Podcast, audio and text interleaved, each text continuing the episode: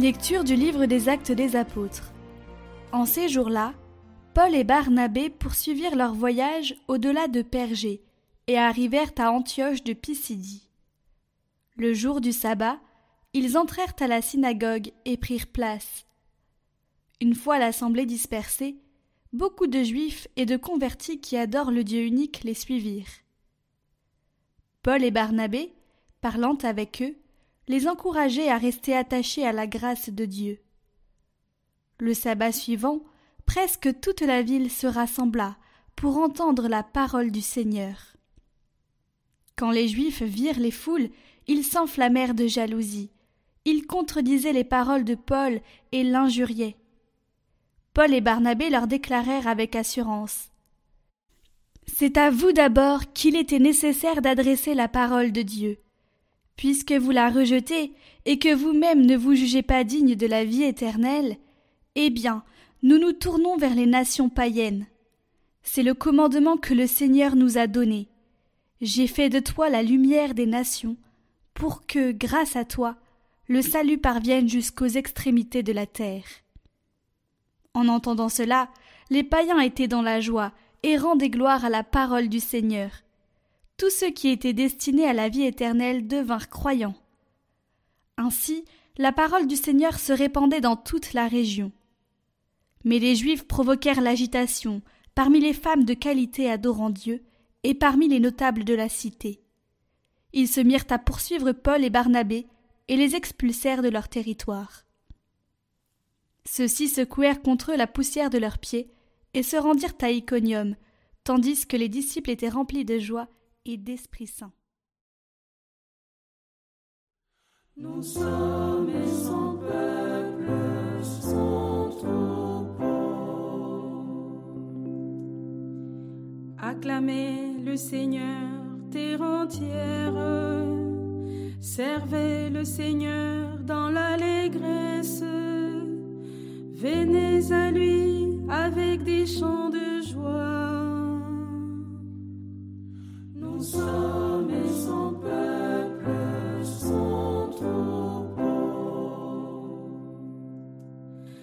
Reconnaissez que le Seigneur est Dieu.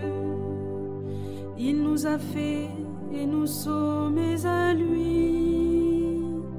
Nous, son peuple, son troupeau. Nous sommes son peuple, son troupeau. Oui, le Seigneur éternel est son amour, sa fidélité demeure d'âge en âge. Nous sommes son peuple, son troupeau.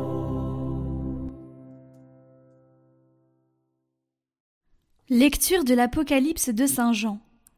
Moi, Jean, j'ai vu, et voici une foule immense que nul ne pouvait dénombrer, une foule de toutes nations, tribus, peuples et langues. Ils se tenaient debout devant le trône et devant l'agneau, vêtus de robes blanches, avec des palmes à la main. L'un des anciens me dit Ceux-là viennent de la grande épreuve, ils ont lavé leurs robes, ils les ont blanchies par le sang de l'agneau. C'est pourquoi ils sont devant le trône de l'agneau, et le servent jour et nuit dans son sanctuaire. Celui qui siège sur le trône établira sa demeure chez eux. Ils n'auront plus faim, ils n'auront plus soif, ni le soleil, ni la chaleur ne les accablera, puisque l'agneau qui se tient au milieu du trône sera leur pasteur, pour les conduire aux sources des eaux de la vie. Et Dieu essuiera toute larmes de leurs yeux.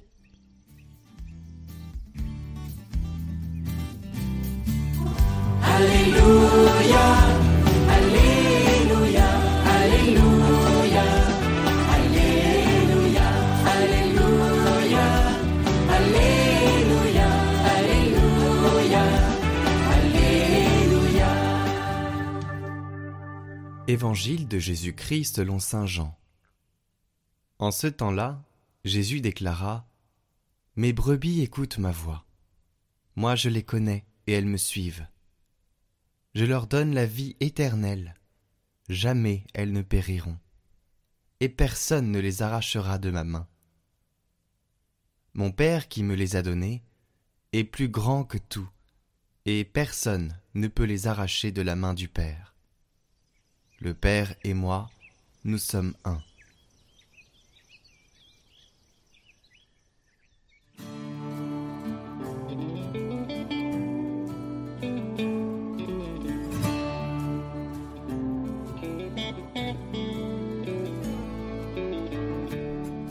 Je leur donne la vie éternelle, jamais elles ne périront, et personne ne les arrachera de ma main. Chers amis, imaginez que vous partez en pèlerinage, par exemple pour Saint Jacques de Compostelle. Vous marchez à votre rythme, si vous avez mal aux pieds, vous vous arrêtez, si vous êtes en forme, vous marchez un peu plus. Toujours vers le but, vers votre objectif. Imaginez maintenant qu'un jour, vous sortez de chez vous, et vous marchez sans savoir où vous allez, sans vous donner un but.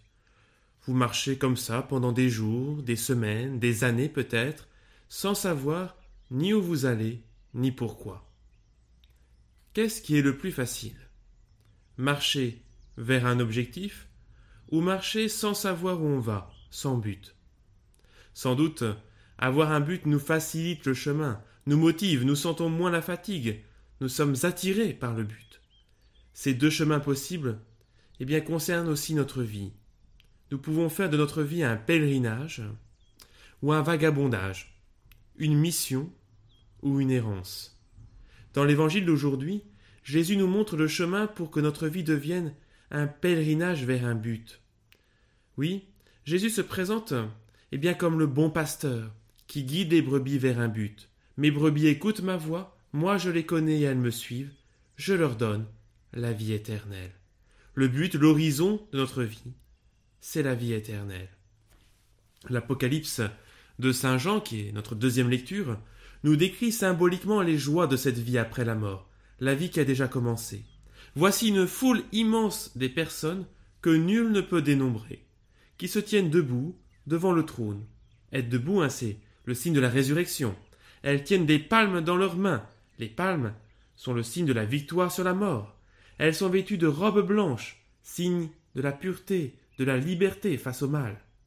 Et saint Jean ajoute Ils n'auront plus faim, ils n'auront plus soif, ni le soleil ni la chaleur ne les accablera, puisque l'agneau qui se tient au milieu du trône sera leur pasteur, pour les conduire aux sources des eaux de la vie, et Dieu essuiera toutes larmes de leurs yeux.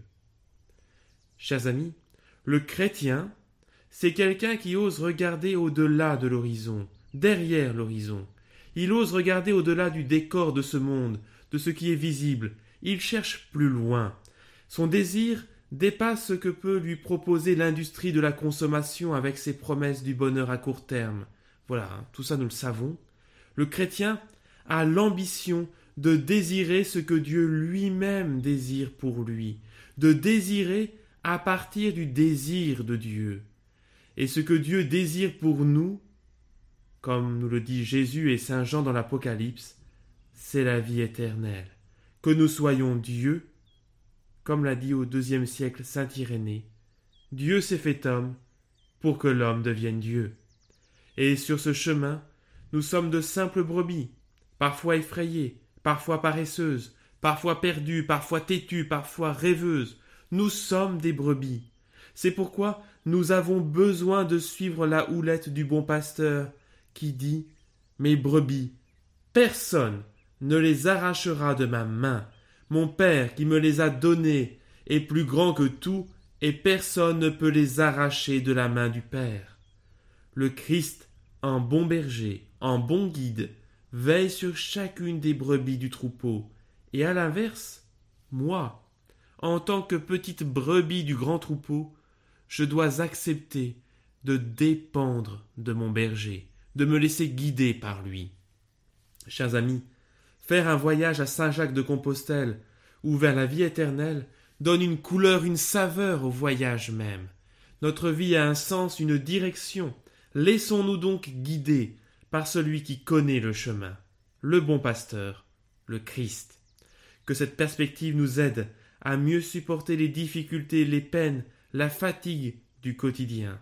Oui, il y a de la fatigue dans le voyage. Reprenons encore cette belle prière de l'ouverture de la messe. Dieu éternel et tout-puissant, guide-nous jusqu'au bonheur du ciel, que le troupeau parvienne, malgré sa faiblesse, là où son pasteur est entré victorieux. Chers amis, je ne peux conclure cette méditation en ce dimanche du bon pasteur sans vous inviter à prier avec foi, avec insistance, l'unique bon pasteur, d'éveiller les vocations dont notre Église a tant besoin. Nous le savons, cette vocation à tout quitter pour le service de l'Évangile n'est ni facile à comprendre ni facile à assumer. Et pourtant, depuis des siècles, des générations d'hommes se sont levés et se sont offerts tout entiers, à plein temps et à plein cœur, que l'Évangile soit transmis, que le ministère du Christ soit accompli, que le pèlerinage des hommes et des femmes de ce monde se poursuive vers la vie éternelle. Oui, Seigneur, donne-nous des prêtres. Oui, Seigneur, donne-nous de saints prêtres. Seigneur, que par mon exemple, mes paroles, et surtout par ma prière, je puisse soutenir l'éveil des vocations dans le cœur de ceux que tu appelles.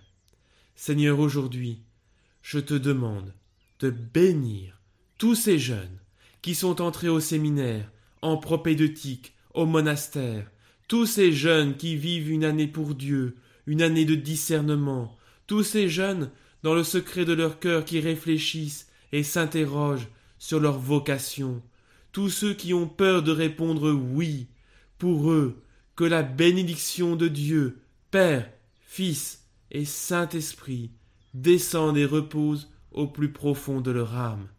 Amen.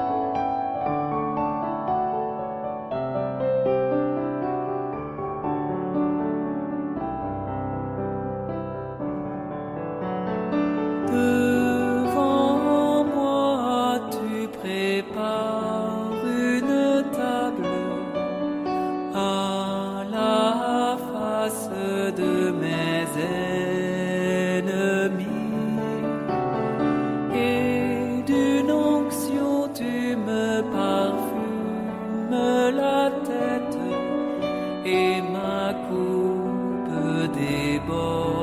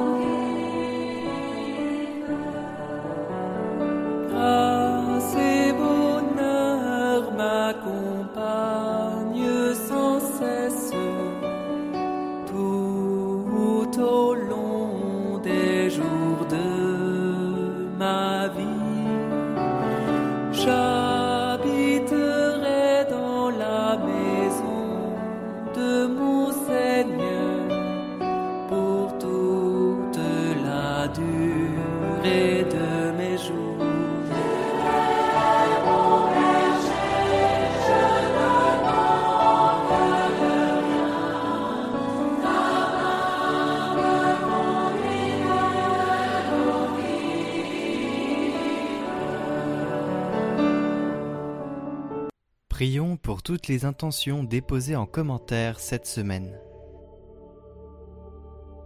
Notre Père, qui es aux cieux, que ton nom soit sanctifié, que ton règne vienne, que ta volonté soit faite sur la terre comme au ciel.